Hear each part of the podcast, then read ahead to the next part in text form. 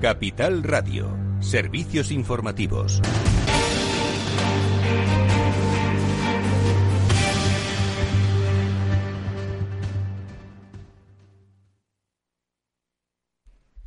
Muy buenas tardes. El Supremo ve falta de transparencia, pero no abusividad en hipotecas con IRPH. Ha deliberado y resuelto cuatro recursos de casación en relación con hipotecas referenciadas al IRPH en los que ha detectado falta de transparencia, pero no que sean abusivas, según indica en una nota el alto tribunal que no ha facilitado las sentencias. En los cuatro recursos resueltos, el Supremo, el Supremo se alinea con la jurisprudencia del Tribunal de Justicia de la Unión Europea y aprecia falta de transparencia por no haberse informado de la evolución del índice de los dos años anteriores. No obstante, y siguiendo también al Tribunal Europeo, ha procedido a hacer el análisis de abusividad, concluyendo en los casos enjuiciados que no había tal. En marzo de este año, el Tribunal de Justicia de la Unión Europea decidió que fueran los tribunales españoles los que dictaminaran sobre la falta de transparencia de las hipotecas suscritas con el IRPH. En la práctica, esto supone dar la razón a los consumidores con hipotecas contratadas con este índice que podrán acudir a los tribunales españoles que si lo consideran oportuno, podrán sustituir el IRPH por otra referencia. También les contamos en noticias relacionadas al COVID-19 que España finalmente ha llegado al millón de casos, el millón de casos desde el inicio de la pandemia. Desde marzo suma 16.973 casos. Es la cifra más alta de la pandemia y también 156 muertos y es así que España ha superado esa barrera psicológica, pero son un millón de casos de contagiados desde marzo, desde el inicio de la pandemia.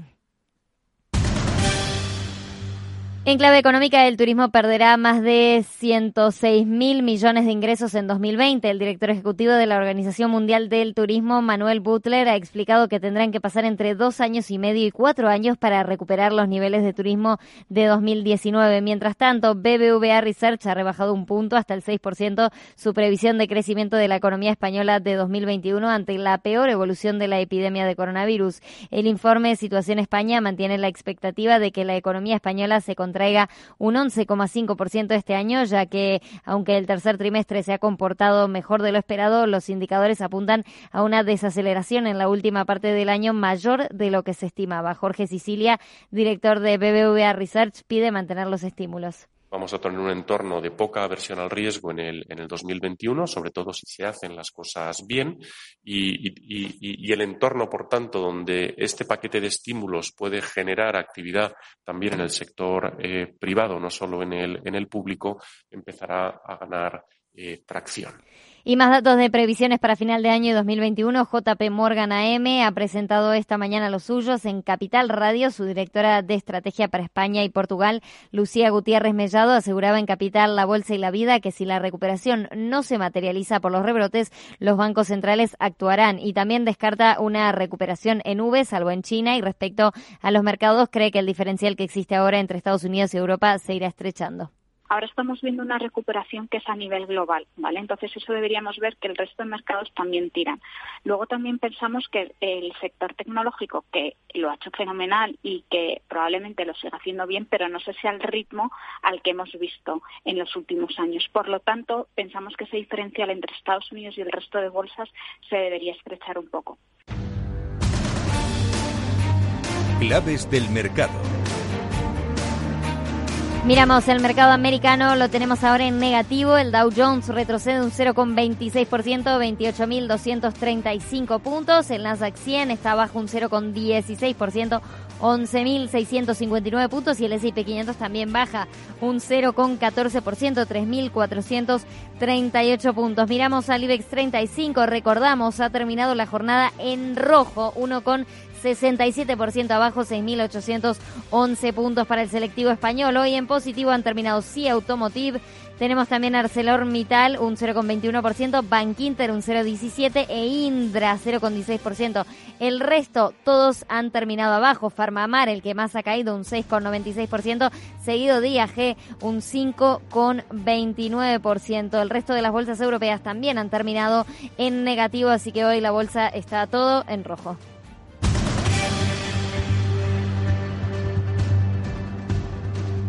Capital Radio. Siente la economía. 42 Madrid de Fundación Telefónica. Un año revolucionando la formación digital. Gratuito, sin horarios, sin límite de edad. 42 es más que un campus de programación. Descubre una metodología pionera de la mano de Fundación Telefónica para afrontar los retos digitales del futuro. Entra en 42madrid.com. ¿Inviertes en acciones o ETFs habitualmente? Entonces esto te interesa. Invierte en acciones de bolsa española o extranjera sin comisiones, hasta 100.000 euros al mes. Entra ahora en xtb.es y abre tu cuenta 100% online en 15 minutos. Riesgo 6 de 6. Este número es indicativo del riesgo del producto, siendo uno indicativo del menor riesgo y 6 del mayor riesgo. Si estás pensando en comprar una casa, entra en cuchabank.es y accede a nuestra oferta hipotecaria. Cuchabank, el banco de tu nueva casa. Te sientes atraído por invertir, pero no sabes con quién hacerlo ni cómo hacerlo. XTB pone a tu disposición la mejor oferta. Compra y vende acciones y ETFs de todo el mundo sin comisiones, hasta 100.000 euros mensuales. El proceso es muy sencillo. Entras en xtb.es, abres una cuenta completamente online y en menos de 15 minutos estarás listo para empezar a operar comprando acciones y ETFs con cero comisión. Comprueba lo que te contamos en xtb.es. Riesgo 66, este número es indicativo del riesgo del producto siendo un indicativo del menor riesgo y seis del mayor riesgo.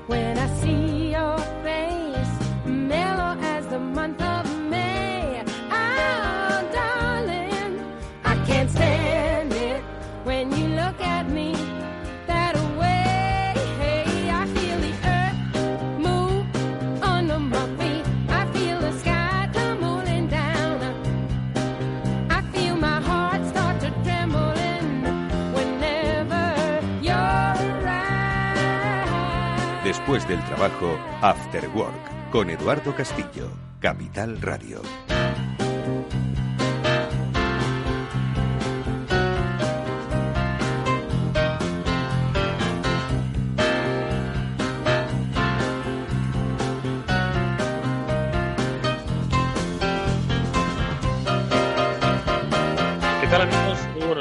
No, buenos días, no, buenas tardes. Eh, las ganas que tengo de que empiece un nuevo día, no, ojo, pero bueno, los nuevos días nos traen oportunidades, que es de lo que hoy vamos a hablar precisamente a lo largo de todo el programa, porque las experiencias que vamos a compartir con todos vosotros, que son principalmente experiencias de emprendimiento y de reflexión sobre oportunidades, pues yo creo que os tienen que dar por lo menos la pista, el impulso, el ánimo o simplemente convenceros de que quizás no es el momento. Ojo, que aquí nosotros no empujamos a nadie, simplemente soltamos ideas para que os hagan reflexionar y os hagan tomar decisiones de adelanto o de espera. Ojo, que a nosotros no nos parecen igual de buenas todas. Bueno, pues lo digo porque eh, vamos a hablar en primer lugar de emprendimiento senior con la ayuda de 50 Pro y de cómo pues a partir de los 60 pues se puede ser igualmente creativo y además desarrollar empresas que re- eh, atiendan un poco a las necesidades no solo sociales sino generacionales. Lo vamos a conocer con la ayuda de Carlos Molina y de nuestro invitado emprendedor hoy senior eh, Jaime Fandillo. Bueno, pues él es emprendedor senior, pero luego vamos a tener una emprendedora junior, pero bueno, la verdad es que por el trayecto que ya lleva no es tan junior, ojo, eso de montar ya cinco marcas eh, de comida y que eh, además te diferencies ya en un sector competitivo como es el de la comida a domicilio, bueno, pues eh, con la fundadora de Fresh Perts, con Sara Serantes, vamos a conocer cómo ella desde los 26 empezó a plantear pues un mundo de emprendimiento que hasta ahora le ha sonreído, como digo, en un sector y en un mercado complejo. Y por cierto que de innovación hablaremos luego al término de nuestro programa, pues eh, sobre cuáles son los principales fallos de la innovación o por qué no somos capaces de convertirla en oportunidad. Desde Finnovista, que es una destacada fintech, em, Vamos a hablar de un estudio interesante con Andrés Fontao, uno de sus eh, directores, sobre cómo la innovación, bueno, pues la tenemos que poner al servicio de nuestra empresa. Es decir, vamos a tangibilizar cómo la, la innovación se convierte en algo que sea útil, ¿de acuerdo? No solo en palabrería de un programa de radio. Bueno, pues se lo preguntaremos luego a Andrés Fontao. Así que, amigos, esto es el Afterword de hoy. Enseguida saludamos ya a nuestros primeros invitados. Vamos a hablar de emprendimiento senior.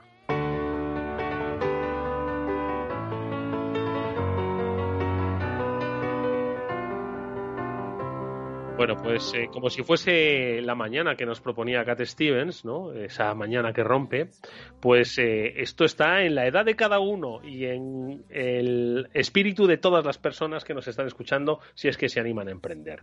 Insisto que la edad no tiene límites y menos para poner nuevos proyectos en marcha. Y esto es algo que desde 50 Pro venimos contando desde hace ya pues varias semanas. ¿Por qué si tienes canas no puedes ser emprendedor?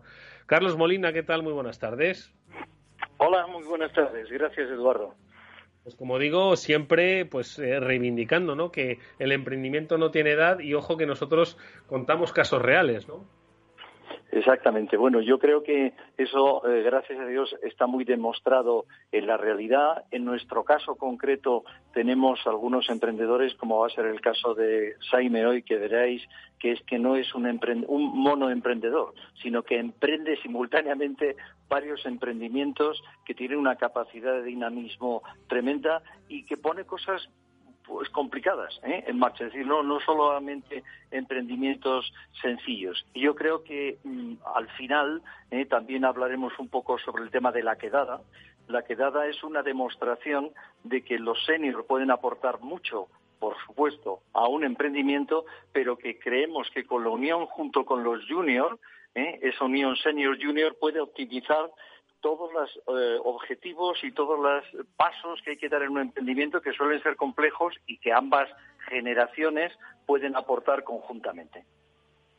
Bueno, pues eh, vamos a conocer precisamente la experiencia de Jaime Fandiño, porque yo creo que además viene muy eh, al, al, dedillo para hablar también del otro gran proyecto que está en marcha y que apenas quedan unos días para él, que es la Gran Quedada, porque esta Gran Quedada va a juntar va a juntar, va a juntar em, pues precisamente en lo que Jaime Fandiño se, fijó, que fue ese intercambio intergeneracional. ¿no? Entonces, eh, él ha montado una empresa, una vez jubilado, tiene más de 60.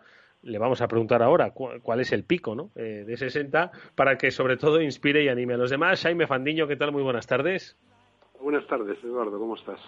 Encantado de saludarte, Jaime. Ese ha sido, aunque uno no deja de ser profesor, ¿no? Pero durante tu tiempo activo, profesor de comunicación audiovisual, llegó un momento en el que, bueno, pues la jubilación llamó a tu puerta y, y, ahora nos encontramos con 60 y... 68 años. 68, madre mía, nos acercamos a la setentena, no está nada mal. Y con ganas de emprender, Jaime, cuéntanos un poco cuál es el proyecto que has desarrollado, Vulnerables, donde además te has fijado en esa tan necesaria, eh, tan necesario aprovechamiento intergeneracional. Los viejos y los jóvenes podemos hacer cosas, muy buenas cosas juntos. ¿eh? Sí, bueno, yo en realidad no tengo una empresa, lo que tengo es una especie de ONG, es una ORG, y yo cuando dejé la universidad, cuando me jubilé, eh, me di cuenta que podía hacer muy pocas cosas. O sea, prácticamente nada. Yo salía y de repente lo que había para mí programado era, bueno, eso, los viajes del inserso, el ir a, jugar a las cartas a un club, eh, o sea, era una especie de, de reducirme a un gueto cronológico, una especie de gueto de edad, donde verdaderamente solo podía interaccionar con la gente de mi edad. Y me parecía, me parecía cuando menos extraño porque nos incorporamos ahora a la jubilación una serie de personas que tienen que ver poco con las necesidades y expectativas de las generaciones anteriores. Y no está contemplado nada de esto. O sea, todo sigue igual, con, el mismo, eh, con las mismas rutinas y verdaderamente nos encontramos como un poco desplazados. Entonces yo empecé a ver que había que hacer algo sobre esto, por lo menos ponerlo en agenda estamos hablando antes del COVID, ya cuatro años hace. Y entonces mm. nosotros decía, yo eh, estuve pensando cómo organizar algo y entonces eh, em, em, tomé la, decisión de hacer un, grupo de innovación social intergeneracional, un trabajo sobre innovación social, pero desde el punto de vista intergeneracional, es decir, eliminar el gueto cronológico y toda la componente edadista que hay en la sociedad, una sociedad que hace cultura solo a los jóvenes, eh, lo parece que es lo, lo único, lo bueno, y verdaderamente está despreciando unos excedentes de conocimiento importantísimos, que eh, es, una, es, es una locura desperdiciar excedentes de conocimiento, por lo menos por la experiencia. Como decimos nosotros, nosotros eh, tenemos que dar esos excedentes de conocimiento a la sociedad y recibir de los jóvenes y de tal su osadía y vitalidad, porque es la que nos hace movernos. Si nosotros mm. quedamos en nuestro gueto cronológico, ¿qué sucede? Que al final eh, lo que hacemos en las reuniones es hablar siempre de lo mismo, las enfermedades, porque es a estas edades siempre se mm. tiene algún achaque. Entonces al final acabas hablando de la próstata, el colesterol, el síndrome como te dio, y estás todo el día en ese bucle que no sirve para vivir, ¿no? Entonces eh, montamos esta historia y nosotros lo primero que hicimos fue una banda intergeneracional de músicos, eh, está desde una luna mía de veintitantos a mi compañero que tiene setenta y yo sesenta y ocho por sesenta y nueve. Y después una chica de cuarenta, uno de cuarenta y cinco y hacemos contribulus heroico de la delta del morrazo. bueno, y entonces tocamos instrumentos raros, instrumentos dobro y vamos y lo que hacemos nosotros es divulgación sobre la intergeneracionalidad. Lo que vamos es, es en vez de eh, ir a presentar nuestro proyecto como con un PowerPoint, pues vamos con música y vamos hablando de todo esto. Uno de nuestros lemas, por ejemplo, de aquella ya era vive en tu barrio, muere en tu casa. O sea, porque decíamos, del, del hospital normalmente se sale, de la cárcel también, cinco años y un día, pero de, la, residencia con los pies por delante siempre. Sí, y del hoyo tampoco se sale, efectivamente. Eh, entonces había que plantearse otra fórmula de vivir, de organizar, y en eso estamos trabajando. Oye, yo os pregunto, eh, Carlos eh, y Jaime, escuchándote, dan ganas ahora mismo de incorporar y aprovechar todo ese talento intergeneracional ¿no? que tienen muchas empresas. Y desde aquí, pues eh, lo estamos haciendo en directo, estamos animando a ello, a que las empresas se asomen y además con fórmulas de innovación social intergeneracional que me encanta, ¿no? El planteamiento que habéis hecho a través de la banda, ¿no? Sin embargo, eh, tengo que decir que soy eh, soy poco optimista porque estoy seguro de que aquí a dos meses en esta misma emisora vamos a hablar de alguna noticia de alguna gran compañía, alguna multinacional que va a haber acometido un plan de prejubilaciones donde va a haber sacado a la gente pues del mercado laboral a los 55 años, pese a que esto suena muy bien. Entonces, eh, ¿por qué esto no, no por, ¿por qué se contradicen ¿no? estas enormes posibilidades con esta cruda realidad? Las empresas nos dicen que sí, que sí, pero luego hacen otra cosa. Jaime, tu opinión, Carlos, la tuya luego.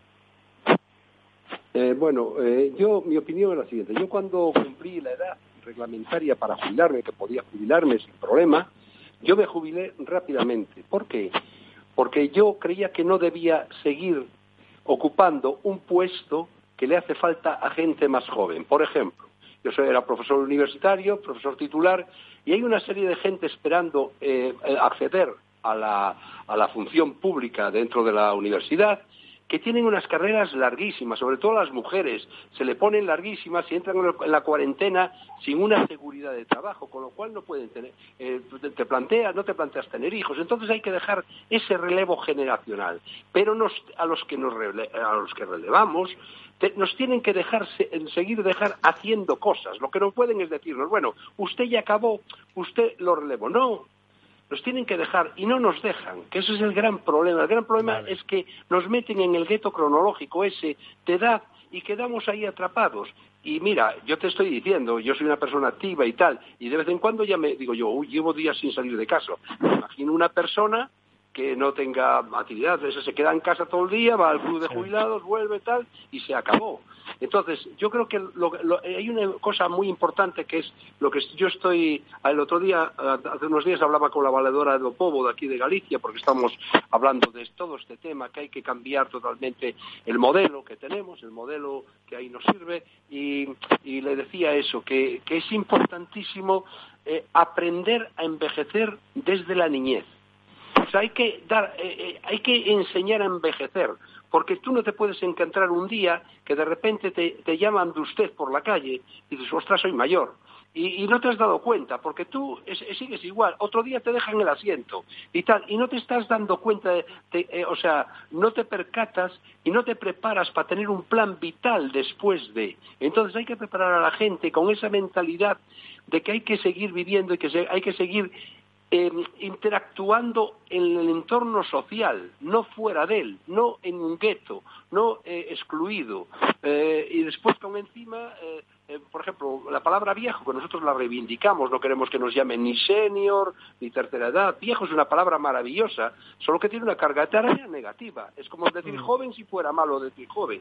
Solo que solo se le achaca a, la palabra viejo las, partes más negativas, que es, bueno, pues la enfermedad, no sé qué, no se le achaca a experiencia. Entonces nosotros estamos reivindicando la palabra viejo, porque además en gallego viejo se dice bello, o sea, bonito.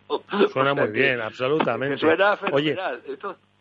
Me, me, encanta lo que lo que dice Jaime Carlos eh, hablar del gueto cronológico porque obviamente no pues mm, es eh, él es consciente ¿no? de que las generaciones a veces eh, forman un tapón ¿no? pues para el desarrollo profesional de las nuevas generaciones. ¿no? Pero efectivamente, quizás la clave está en no critiquemos tanto las prejubilaciones, sino vamos a aprovechar, ¿no? de acuerdo, si esas prejubilaciones es para renovar un poco esa sangre nueva, esa savia nueva de las compañías con ese nuevo eh, conocimiento joven, pues eh, que nos dejen seguir haciendo cosas, que no nos metan a jugar al dominó, ¿no, Carlos? Bueno, mm, vamos a ver, yo haría varias consideraciones concretas. Por supuesto, estoy absolutamente de acuerdo con Jaime, esto sin ninguna duda. Ahora bien, hay que darse cuenta que hay una serie de pasos que a lo mejor él ha tenido la fortuna de dar el salto de uno a otro y que no todo el mundo lo puede hacer, me refiero. Él ha llegado a estar desempeñando su, su profesión hasta una edad en la que se ha podido jubilar. Eh, desgraciadamente hay mucha gente que no puede dar ese salto directo. Es decir, hay gente que, como sabemos todos, pues a los 50 o 50 y pocos los eh, sacan fuera de las empresas y esa gente no puede jubilarse, evidentemente, con esa edad, excepto una prejubilación muy bien negociada y tal, en general no puede jubilarse y necesita ¿eh? Pues mm, en ocasiones desde el punto de vista puramente económico y también desde el punto de vista mental, como decía Jaime, es gente que necesita tener un paso de los 50 a los por lo menos 65 que se pudiera jubilar o 66 años. Eso yo creo que es una edad peligrosa y el salto de esa edad yo creo que solo se hace con que aquellas personas que estén en esa situación y nos estén escuchando sepan que se puede emprender. Es decir, el emprendimiento es una solución como Jaime puede estar defendiendo, pero para aquellas personas que no tienen la capacidad de jubilarse, recibir una jubilación económica o lo que fuera, sino gente que decide tomar las riendas de su vida y decir, oye, yo todavía soy joven, porque un hombre con cincuenta y tantos años y con sesenta y ocho como Jaime ya se ve que también, es joven y tienen que hacerse la idea de que el trabajo no es solamente por cuenta ajena, que ellos pueden hacer cosas por su cuenta, que pueden emocionarse como se emociona Saime y tratar de poner en marcha temas que su experiencia, los contactos que tienen, los conocimientos que han desarrollado durante mucho tiempo, les potencia para emprender. Y no se deben empeñar solo en permanecer en una empresa contratados, porque es que además en la mayoría de las veces no lo van a conseguir. Entonces, si las empresas han decidido, sobre todo las multinacionales, las grandes, pasar a las prejubilaciones y al tema del edadismo y suspender de trabajo a la gente con 50 años, es que la gente lo que tiene que darse cuenta es que ellos tienen un valor, creer en ellos mismos y lanzarse a emprender. Emprender es una actividad profesional que soluciona eh, problemas, claro, cuando uno se mete en ello, tiene un mínimo éxito, pero el éxito, no hay que pensar que el éxito del emprendimiento es tan complejo, tan dificilísimo. Si se emprende bien, el emprender con una carga de experiencia como tiene todo el mundo, pues da suficientemente fuerza como para que las cosas salgan bien, hombre, y si no sale bien una vez, pues habrá que probar otra, pero es que no hay otra salida eh, facilita, es decir, nadie te va a estar manteniendo en un puesto de trabajo, pagándote una cantidad y tal, cuando las empresas deciden que ya no eres útil. Oye, ¿Eh? Jaime, y, y, Vulnerables es el proyecto, es el, la empresa, es la actividad eh, que, como has catalogado, de innovación social intergeneracional, así se denomina, ¿no? ¿Qué es lo que hace exactamente vulnerables? ¿Cómo, cómo es el, impacto que queréis eh, dar en la sociedad a través de este proyecto? Que ha sido reconocido, hay que, eh, hay que destacarlo en uno de los, de los premios lo diré, Carlos, eh, que se me ha ido de la cabeza ahora, los eh, imparables de Aquarius. Ah, los premios imparables de, de Aquarius. exactamente. Eh, Jaime, ¿en qué, consiste el, este vulnerables?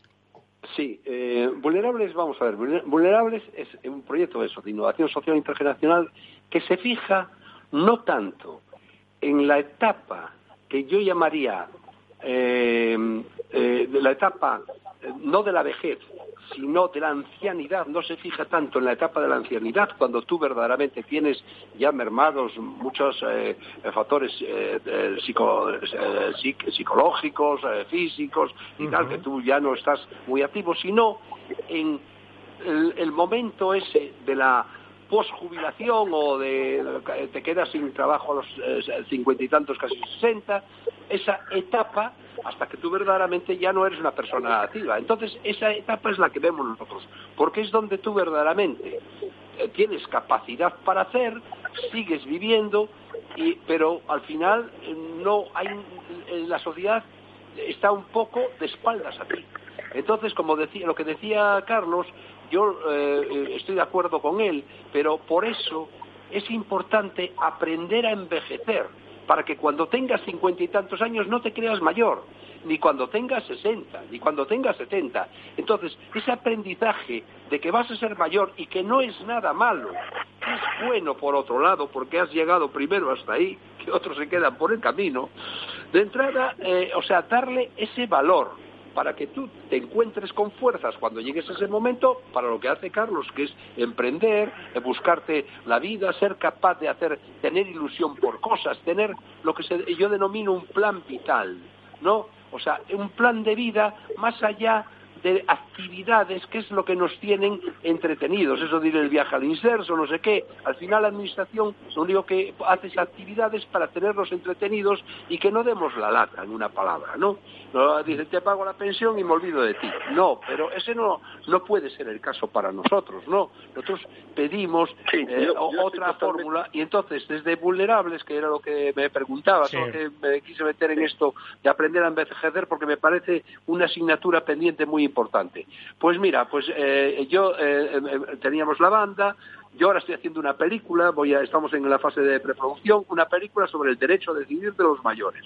Y se llama El último concierto. Es una historia de unos tíos que mayores de mi edad pero ya son eh, heavies, o sea, porque ahora ya la gente de mi edad puede estar llena de tatuajes, o sea, ya no es raro, ¿no? Entonces es, una comedia, una road movie en, tono de comedia ácida, porque tiene una reflexión interna muy interesante, ¿no? Estoy con ese proyecto, después estaba con el proyecto, eh, solo que se tuvo que parar porque al ser intergeneracional con el COVID, se paró, claro, eh, las relaciones intergeneracionales en este momento casi están prohibidas. sí, ¿verdad?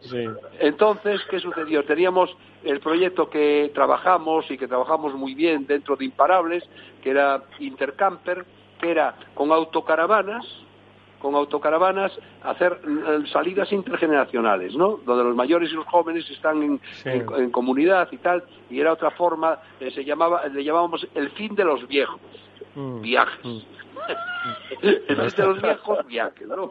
Era el eslogan. Y, y, bueno, Yo me varias que cosas. Estáis viendo que el dinamismo de Saime no es normal, pero es que ese dinamismo es el espíritu por el que te hace que puede ser, como él dice, viejo de años o de cuerpo, que no lo sé, ¿eh? mm. que todos tendremos achaques también la gente joven, pero lo que es es un joven mental, que es lo que se trata. O sea que mm. la gente tiene que confiar en sí mismo y tirar adelante, hacer cosas nuevas, hacer cosas arriesgadas, moverse. Eso es, de todas maneras, una de las, eh, de las razones de ser de la, de la quedada, ¿eh? como tú mm. decías al principio, Eduardo, precisamente ha sido la intención de juntar, que es lo que vamos a hacer, gente senior y gente junior, o viejos y jóvenes, o llamémosle como queramos, para que cada uno aporte a un grupo de trabajo, de emprendimiento, lo mejor que tienen. Por ejemplo, los jóvenes lo que tienen son una capacidad, una fuerza, una creatividad como la que tiene Saime ¿eh? a sus 68 años, y a lo mejor lo tienen pues con 28 o con 32. Y queremos juntarlos con gente que tiene esa eh, paciencia, esa mm, pausa para tomar decisiones, pero también experiencia y contactos, y sacar lo mejor de los dos formando grupos intergeneracionales. Esa es la ilusión nuestra en la que nos gustaría pues que, que mucha gente se apunte eh, a, la, a la próxima que va a ser el día 28, o sea, justo dentro de una semana. ¿eh? Empezará a las nueve y media de la mañana y es un reto que vamos a poner en marcha en el que se van a diseñar posibles emprendimientos de generaciones senior y junior que lleven adelante con ayudas en algunos casos de, eh, de, empresas que forman la parte de colaboradores del evento. Bueno, creo que es un tema muy interesante que cualquiera que pueda y quiera eh, verlo o sumarse a él, pues puede entrar en nuestra página web, ¿eh? que es, este, es www.50pro.es barra quedada, y en esa barra quedada hay una página para poder eh, entrar como espectador, como participante, si es lo que quieres es participar en la creatividad de, un, de una idea, o si todavía no te atreves a esto, ver como espectador cómo se puede conseguir que este tema funcione y, senior y junior se ayuden a emprender. Pues ahora vamos a recordar nuevamente las coordenadas, pero quería Jaime apuntar algo a propósito de lo que de lo que eh, señalaba Carlos, ¿verdad? Sí, yo creo que lo importante, por eso digo lo de enseñar a envejecer, es mantener ese espíritu siempre, durante toda la vida, que yo siempre decía, es que yo no sé lo que quiero ser cuando sea mayor, toda mi vida. Entonces, he sido músico, he sido realizador de televisión muchos años, después a los treinta y tantos años empecé la carrera superior, después me hice doctor, después me presenté a una plaza de la universidad, eh, y ahora estoy con esto y no sé si eh, dentro de tres años estaré en otra cosa, pero lo importante es tener esa ilusión, se lo decía a mis alumnos, y que te brillen los ojos cuando planteas algo que te lo creas. Eso es fundamental, porque eso es lo que te hace levantarte todos los días con un optimismo, ¿me entiendes? Aunque te duela lo que te duela, porque tienes una ilusión, tienes un plan vital, un desarrollo, no, de plan vital que es fundamental. Si tú no tienes nada que hacer, eh, si verdaderamente lo único que tienes es esos, esas actividades del viajecito del inserso, cuando acaba el viaje se acabó tu vida, o sea, hasta que venga otro. Entonces, eh, bueno, eh, es importante esa concienciación desde la niñez y yo creo que ahí estaría la base porque entonces sí que seríamos intergeneracionales.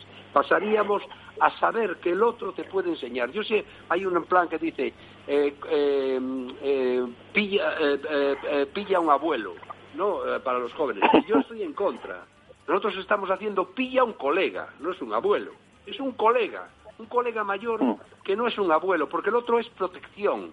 Y en cambio, si tú pillas un colega, hablas de tú a tú.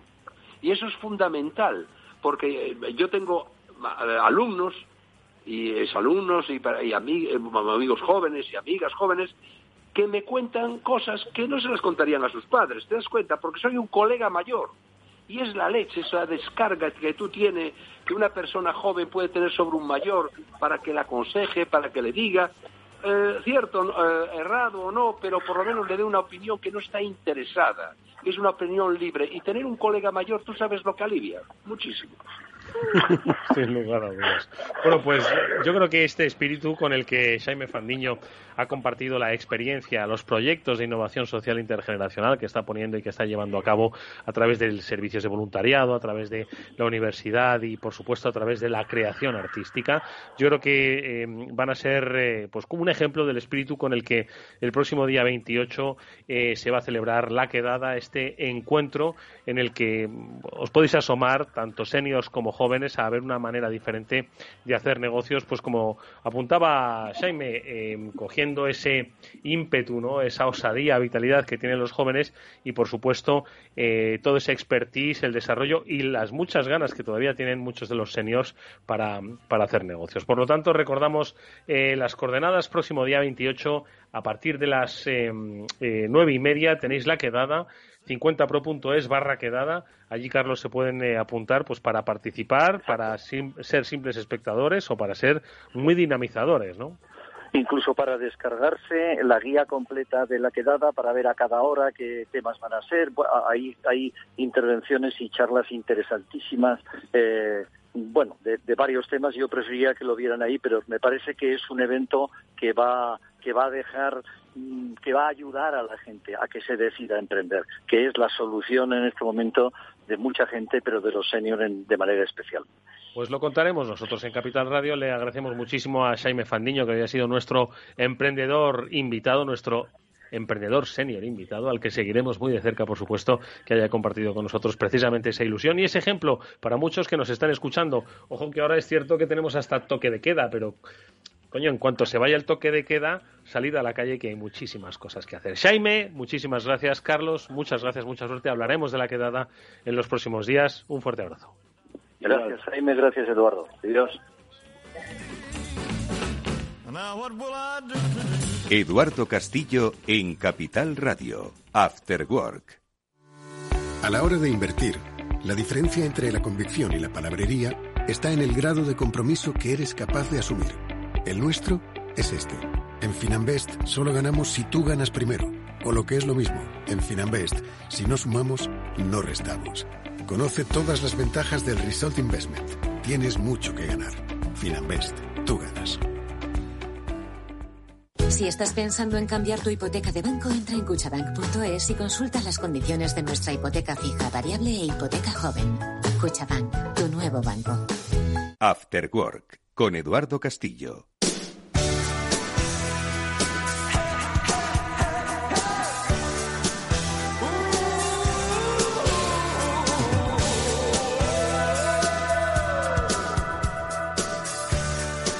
Decía nuestro anterior invitado, pues que cuando se juntan varias generaciones, principalmente jóvenes y viejos, pues los viejos pues tratan un poco de recuperar esa osadía y esa valentía, ¿no? Del emprendimiento joven. Y yo creo que osadía y valentía es lo que podría definir, ¿no? Lo que en el año 2012 hizo nuestra siguiente invitada a propósito de su compañía Fresperts, una compañía de, mm, eh, bueno, pues eh, comida a domicilio dirás, bueno, pues vaya novedad, ¿no? Bueno, vaya novedad en un mundo donde hoy precisamente más competitivo que nunca y más complejo que nunca, cuando yo creo que ni la mitad de nuestras ciudades tenían esos riders con mochilas amarillas o verdes a la espalda, pues esta eh, emprendedora ya estaba pensando en eh, poner su granito de arena, de arena, en este negocio, insisto, complicado, que no era nuevo, pero que ella decidió que podía darle un valor añadido. ¿Y cuál era ese valor añadido? Se lo preguntamos a ella, se lo preguntamos a la fundadora y responsable de Freshperts, Sara Serantes. Sara, ¿qué tal? Muy buenas tardes. Hola, buenas tardes. Oye, en ocho años iba a decir que han cambiado mucho las cosas. En seis meses han cambiado mucho las cosas precisamente para tu negocio, ¿no? ¿Quién te iba a decir que en una pandemia íbamos a quedarnos tanto tiempo en casa? Que es al final el motivo, ¿no? El objeto que mueve pues a negocios como el tuyo. Sin embargo, un negocio que se ha querido diferenciar desde el año 2012, pues de estas grandes plataformas que, claro, muchos se preguntarán, ¿cómo es posible, Freshperts, que en todo este tiempo hayas eh, abierto ya cinco restaurantes, cinco marcas de eh, comida diferente y que además eh, lo hagas pues eh, sin quizás los problemas y las polémicas que arrastran otros. que este sector, ¿cómo puede uno innovar aquí y destacar, como es el caso de Freshpert, Sara? Pues mira, piensa que em, lo que hoy en día conocemos como Freshpers, que somos un grupo de restaurantes de calidad especializados en, la comida a domicilio, como bien decías desde 2012, la diferencia es que em, en nuestros restaurantes eh, puedes combinar los diferentes, los diferentes tipologías de comida en un mismo pedido, ¿no? Y esto es a día de hoy, pero efectivamente eh, piensa que en el año pues 2012, que es cuando abrimos, o incluso 2010, que es cuando empezó pues eh, todo el tema del business plan y de analizar pues tener este flechazo no esta ilusión que comentaba el anterior invitado que es lo que te hace realmente pues eh, tirar ponerte la mochila eh, cada día y, y, trabajar por un con un, un, objetivo no con una finalidad. En el año 2012 no había absolutamente ningún negocio especializado en comida a domicilio. Mm. nosotros cuando íbamos al banco a pedir financiación en el banco nos decían pero pero a ver, o sea, ¿qué me estás diciendo? ¿Que vas a vender? Porque la primera de las marcas fue Sushi Fresh, que es comida japonesa a domicilio, ¿no? Y nos decían, me estás diciendo que vas a intentar vender pescado crudo a través de una página web. Claro, nos decían, nos llamaban locos, nos decían que esto no, no tenía ningún, ningún sentido, ¿no? Y lo cierto es que eh, cuando empezamos sí que habían estudios que reflejaban que la, el delivery, la comida a domicilio iba a sufrir un, un aumento considerable, pero no había llegado. Estábamos en los inicios, en el inicio de la curva, ¿no? Y eso es lo que nos, nos ha hecho pues crecer a la par que el, que el sector, ¿no? Y, mm. darnos esta ventaja que es la que, que es la que pues estos ocho años después tenemos. No, es que claro, eh, hoy este escenario que describes es normal, ¿no? Eh, comida japonesa, donde pues podemos encontrarla en todos lados ya, ¿no? Pero en 2012, si tú a alguien le dices, eh, no, no, teníamos ya, eh, vamos, ni siquiera existía esta cultura eh, tan arraigada ya hoy de la comida a domicilio, sí que teníamos, pues eh, quizás en determinadas áreas. Ojo, las pizzas parecía que eran la única comida que se podía llevar a casa, ¿verdad? No se había, no se había pensado en otra cosa, ¿no? Entonces, claro, yo creo que una de las claves está en eso, eh, Sara, en el riesgo de asumir esa decisión. De decir, claro, tú me dices que vas al banco a pedir dinero para llevar pescado crudo a domicilio y, bueno, en fin, pues uno se puede figurar en el año 2012, además, año 2012, que el que tenga memoria financiera se podrá exactamente recordar, ¿no? Entonces, eh, claro, la clave del éxito está en, en, el riesgo que asumes en la toma de decisiones, ¿no? ¿Qué es lo que te impulsó a asumir ese riesgo? Porque, ojo, no todo el mundo lo hace, ¿eh? Pues mira, eh, fueron la unión de dos cosas. Eh, una es que yo a, título personal siempre, desde que era bien pequeña, había tenido esa inquietud, ¿no? Esa inquietud por tener algo propio, por ya no por el tema económico, a nivel de generar una empresa o crear una empresa eh, que generara ingresos. No, no, el, la, la, inquietud no era para nada económica, era más bien em, el, tener la sensación que era que era responsable de mi futuro, ¿no? Que podía dirigir en mi futuro.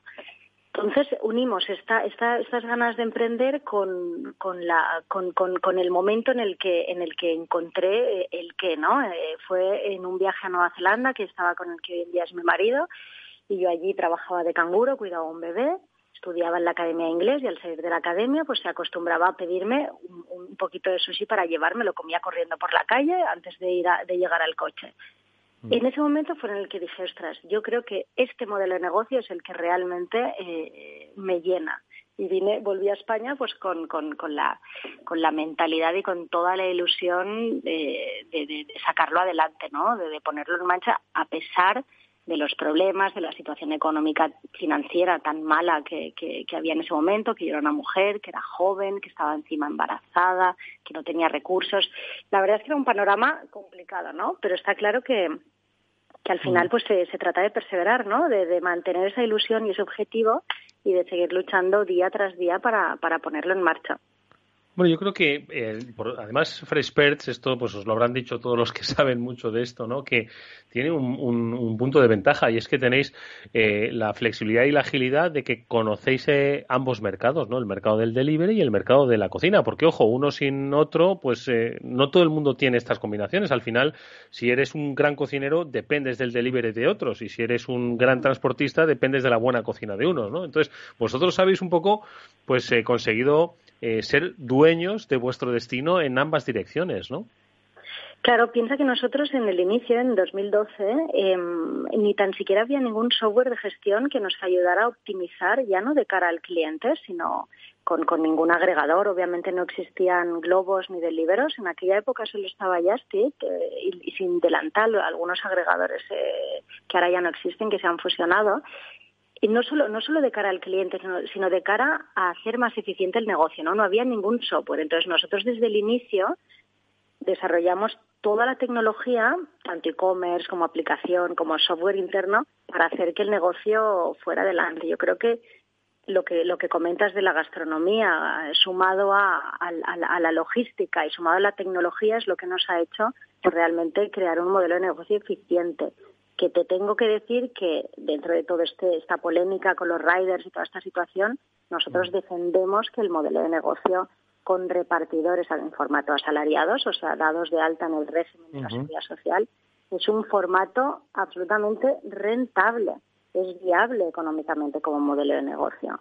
Nosotros llevamos desde el 2012 con este modelo de negocio y entrando en rentabilidad desde el primer año. O sea, que defendemos este modelo de negocio ético, ¿no? En el que se respetan pues bueno, los derechos de todos. Oye, y precisamente, Sara, en este eh, es interesante lo que apuntas, ojo, que parece que da la sensación de que solo subcontratando, ¿no? Eh, o eh, infracontratando o mal contratando es cuando se obtiene la rentabilidad, ojo, y una cosa no está reñida con la otra y es el ejemplo de esta compañía que has fundado y diriges, ¿no? Pero em, yo te quería preguntar, en este escenario en el que estáis en un sector ultra competitivo, porque hoy si quieres comida de Tombuctú, puedes tener comida de Tombuctú. Otra cosa es que sea realmente de Tombuctú o creas tú que es de Tombuctú, ¿no? Y además tenerlo lo más rápido posible y en un momento en el que vamos a estar mucho tiempo en casa, ¿no? Entonces, ¿dónde está ahora mismo la clave para hacerse competitivo? Pues en eso, en, en, un, en una sobreoferta de eh, servicios de comida a domicilio, Sara. Pues mira, eh, nosotros creemos que, el modelo de negocio pasa por em, la, adaptación de, canales propios de cara al cliente, ¿no? Es muy importante para nosotros el, hecho de tener la trazabilidad de todo el proceso, desde el momento en el que contactamos con el cliente hasta el momento en el que en el que preparamos el pedido y se lo entregamos. Para nosotros es, es imprescindible todo, todo este proceso. O sea que de alguna forma eh, eh, el hecho de que, eh, ¿cómo decirlo? Eh, es como si fuese uno al restaurante, ¿no? Porque al final cuando uno va al restaurante siempre está diciendo, oye, está todo de su agrado, está de su gusto, está bien la comida, le ha gustado nuestro servicio. De alguna forma es como llevar el concepto de la satisfacción del cliente en la restauración, pero a domicilio en este caso, ¿no? Efectivamente, en este caso se digitaliza todo lo que es el feedback del cliente para realmente tener la trazabilidad. En un momento en el que consideramos que el mercado se satura porque hay un exceso de oferta, creemos que es imprescindible el aportar un valor añadido, ¿no? Nosotros trabajamos desde el inicio, desde nuestros inicios, por aportarle al, consumidor eh, una calidad exactamente entendida como, lo, que, lo, que, acabas de decir, el restaurante en casa. Nosotros creemos que el mejor restaurante es el sofá de tu casa y trabajamos para que realmente todos los detalles, toda la experiencia en 360 sea satisfactoria. Mm. para ti en ese momento, ¿no? Bueno, pues eh, de momento lo estaban disfrutando en Barcelona. Hoy creo que ya lo vamos a poder disfrutar, si no me equivoco, en, en Madrid. Eso es cierto, ¿no, Sara? Sí, estamos, llegamos a Madrid hace apenas pues eh, un par de semanas. Estamos dando los primeros pasos muy ilusionados con poder replicar el modelo de negocio que iniciamos hace ocho años aquí en Barcelona y la verdad que el, el mercado de Madrid nos está cogiendo con muchas ganas y, y bueno, estamos muy, muy, muy esperanzados con poder abrir un local, un local propio en los próximos meses. Bueno, pues quedaos con este nombre, Freshbirds, quedaos con este nombre. Sara Serantes es su fundadora. Van a decir mucho y va a cambiar mucho el mercado de la comida a domicilio, sobre todo no solo ya por cuestiones de carácter laboral, sino también por el propio concepto que hasta ahora teníamos. Sara Serantes, gracias por habernos acompañado estos minutos. Mucha suerte para el futuro. Muchas gracias. Bueno, pues estas cosas, estos ejemplos, estas acciones eh, que nos ha contado Sara, o el ejemplo ¿no? que representa su empresa, se consiguen con muchas cosas, tesón, ánimo, riesgo, y con una palabra que es muy intangible y que muchos, pues como es intangible, no se atreven a utilizar, que es la innovación. De innovación vamos a hablar con Andrés Fontao, que es socio director de Finnovista, porque recientemente, desde esta destacada fintech, han eh, elaborado pues una guía pues para que no le tengáis miedo a la innovación. Ellos destacaban que desde que comenzó el tema de la pandemia, pues las empresas que no tenían intención de em, eh, eh, invertir en innovación había subido de un 8 a un 25%, es decir, se habían echado para atrás, cuando en realidad tendría que haber crecido en otro sentido. Andrés, ¿qué tal? Muy buenas tardes. Hola, muy buenas tardes, Eduardo.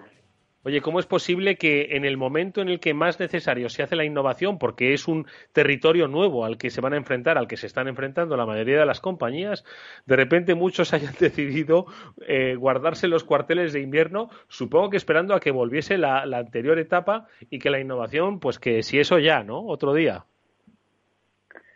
Claro, claro. Hombre, lo que lo que pasa en tiempos de crisis, en momentos de crisis, es eh, pues esa sensación de, incertidumbre, ¿no? Y, y, las grandes corporaciones lo, que vienen a hacer es pues, empezar a congelar presupuestos, ¿no? Este, esa incertidumbre que se generó eh, en marzo, ¿no? Pues con la, con la llegada de, de una crisis sanitaria, ¿no? Este, como ha sido el COVID, ¿no? Y, luego las consecuencias, ¿no? Pues económicas y sociales que, que ha tenido, ¿no? no solamente en España, sino por, pues por todo el mundo, ¿no? Pues han hecho que, los grandes corporativos no pues pues le, le, el pulso no este y frente a esa incertidumbre eh, muchos han accionado no han reaccionado pues congelando o haciendo desaparecer no este cualquier iniciativa cualquier presupuesto de, innovación que, que, pueden tener no cosa que pues como te puedes imaginar pues eh, pensamos que es la decisión incorrecta. Además es que eh, ha sido un cambio tan inesperado, ¿no? Que por mucho que se nos llenase la boca antes de la pandemia de que todas las empresas pues tenían un método agile, por muy agile que fueses, esto te ha afectado sí o sí. Seas la empresa que seas, del sector que seas y el tamaño que tengas, ¿no? Vosotros, eh, eh, Andrés, acostumbrados al sector, a trabajar con los sectores de, en Insurtech, en FinTech, entiendo que esto también al sector de, al, al mundo financiero, obviamente, también le ha afectado, sencillamente por la propia evolución del mundo. Es decir, uno no se puede no permitirse en innovador y menos pues a sectores a los que vosotros tratáis habitualmente, ¿no? Claro, claro. La, respuesta, Eduardo, la, respuesta inicial de, las entidades financieras, de las aseguradoras, ¿no? pues ha sido de, de, pulsar ¿no? el, botón de pausa ¿no? este, en cualquier iniciativa de innovación y es entender un poco, oye, ¿qué está pasando? ¿no? Y tengo que salvar mi, mi negocio core. ¿no? Este, lo que sí hemos visto, ¿no? que, favorece muchísimo eh, al entorno fintech, ¿no? Eh, es que pues hemos visto muchos muchos bancos, ¿no? muchas aseguradoras eh, implementar proyectos de transformación digital que, a lo mejor no, no, tenían pensados hacer hasta dentro de cuatro o cinco años, ¿no?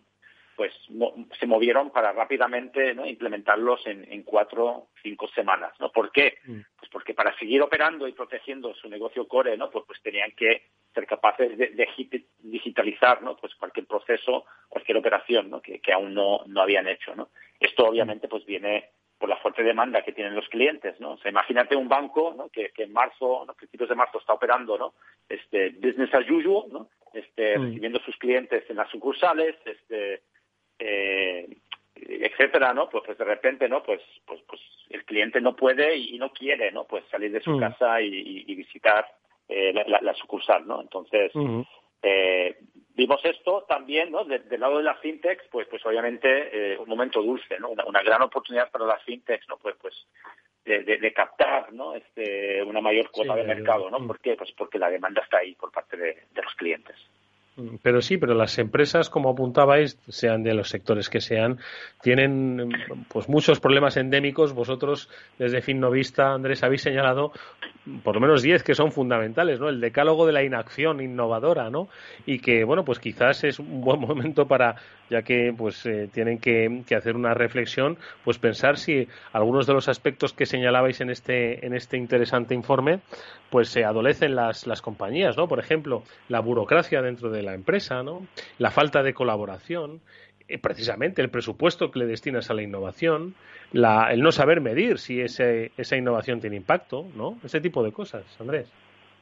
Sí, sí, precisamente, ¿no? Este, este, este decálogo, ¿no? Que, al que hace referencia Eduardo, ¿no? Pues, este, es algo que nosotros estamos, ¿no? Este, conversando constantemente con, con nuestros clientes, ¿no? Con, con los grandes corporativos, este, con los que trabajamos, ¿no? Y, bueno, y, es aquí, ¿no? Donde tenemos que hacer un mayor esfuerzo, ¿no? Pues para que, sean capaces de, de, cambiar esa mentalidad, ¿no? Que cambiar ese chip, ¿no?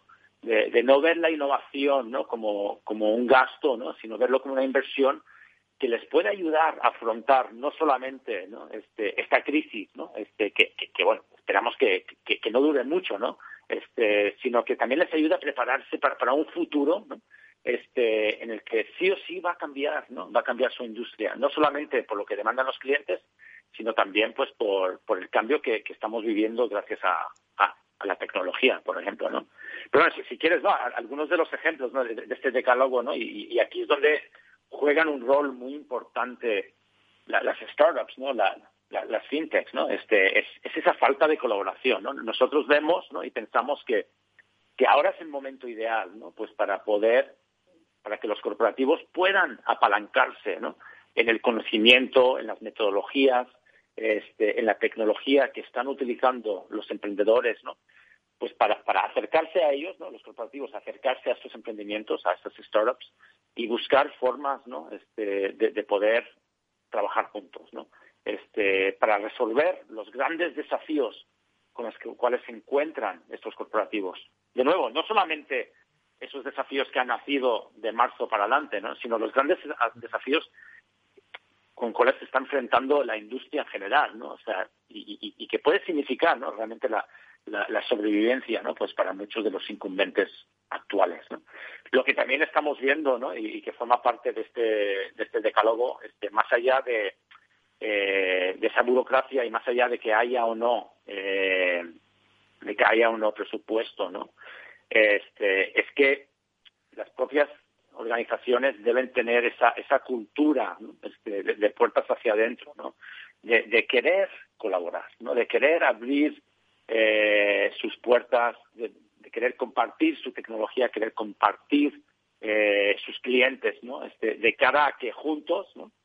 pensando que juntos con las startups ¿no? ellos pueden crear algo mucho más grande, mucho más mejor, algo que, que, tenga mucho más impacto en su propio negocio y su propia y su propia industria. ¿no? Es tiempo entonces eh, de eh, Open Innovation más que de intraemprendimiento. Bueno, todos los todos los caminos a la innovación son bienvenidos, ¿no, Andrés? Pero en este caso, eh, ¿lo buscamos fuera mejor o qué? Claro, claro, claro. Nosotros estamos convencidos, Eduardo, ¿no? que, que el futuro y ya no solamente ya no solamente de, la banca y de los seguros no no, no solamente en el ecosistema o en el entorno fintech o insurtech no eso, traspasa industrias ¿no? pero el futuro de, las industrias está en la colaboración ¿no? y esa colaboración se alcanza mediante no pues eh, técnicas y tácticas de, Open Innovation, ¿no? Abrir las puertas de la organización, sensibilizar a la organización de puertas hacia adentro, ¿no? Y abrir las puertas hacia afuera, ¿no? Eh, y recibir el apoyo con brazos abiertos, ¿no? Buscando, eso sí, buscando eh, oportunidades de ganar, ganar, ¿no? No, al fin y al cabo, esto no debería verse, ¿no? Como una relación de proveedor con corporativo no, debe, no, debería verse tampoco como eh, una competición, ¿no? Donde David contra contra David versus Goliath, ¿no? Este, donde donde uno se está enfrentando a otro, ¿no? Sino realmente deberían abrir las puertas los corporativos y buscar una colaboración en, un en un escenario de ganar ganar, ¿no? Pues para tanto para ellos como para las startups, ¿no? De esto se trata de Open Innovation, ¿no? Este, y realmente querer avanzar y mejorar la industria en la cual uno está operando. Bueno, pues si nos está escuchando algún corporativo y se está preguntando qué es lo que va a hacer mañana porque no sabe qué es lo que va a pasar mañana, bueno, pues que abra la ventana y que mire fuera, que igual se encuentra la respuesta más cerca de lo que cree. Nosotros le hemos puesto en la pista. Bueno, nosotros no. Nuestro invitado Andrés Fontado, socio fundador de Finnovista, al que le agradecemos nos haya atendido desde mm, los Estados Unidos. Te agradecemos, Andrés, que hayas dedicado estos minutos para nosotros. Desde Nueva York. Gracias, eh, Andrés. Mucha suerte para el futuro. Un fuerte abrazo. Muchas gracias.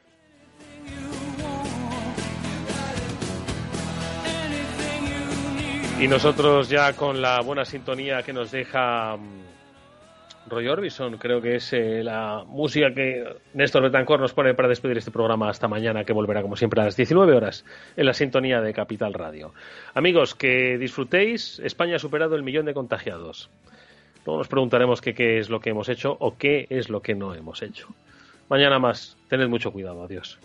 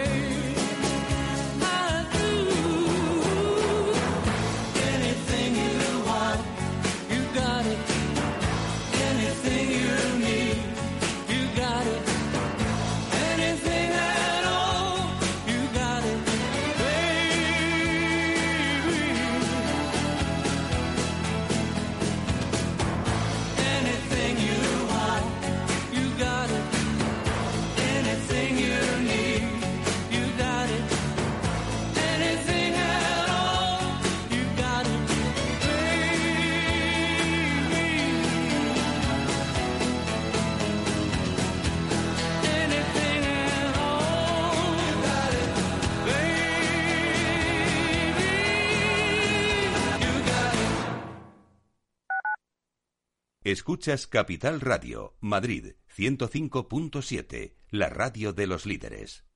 Esto te estás perdiendo si no escuchas a Luis Vicente Muñoz en Capital, La Bolsa y la Vida. La economía española eh, sorprende, sorprende siempre para, para, para bien en los momentos más, más difíciles. Este, este es un momento de una extrema complejidad. Eh, yo creo que les diría es, eh, tenemos una economía que es competitiva gracias a las reformas que se hicieron en su momento. Yo creo, estoy convencido que la economía española pues eh, se votará y volverá a generar empleo con intensidad y volveremos a crecer por encima de la media. Luis de Guindos, vicepresidente del Banco Central Europeo. No te confundas. Capital, la bolsa y la vida con Luis Vicente Muñoz, el original. Capital Radio.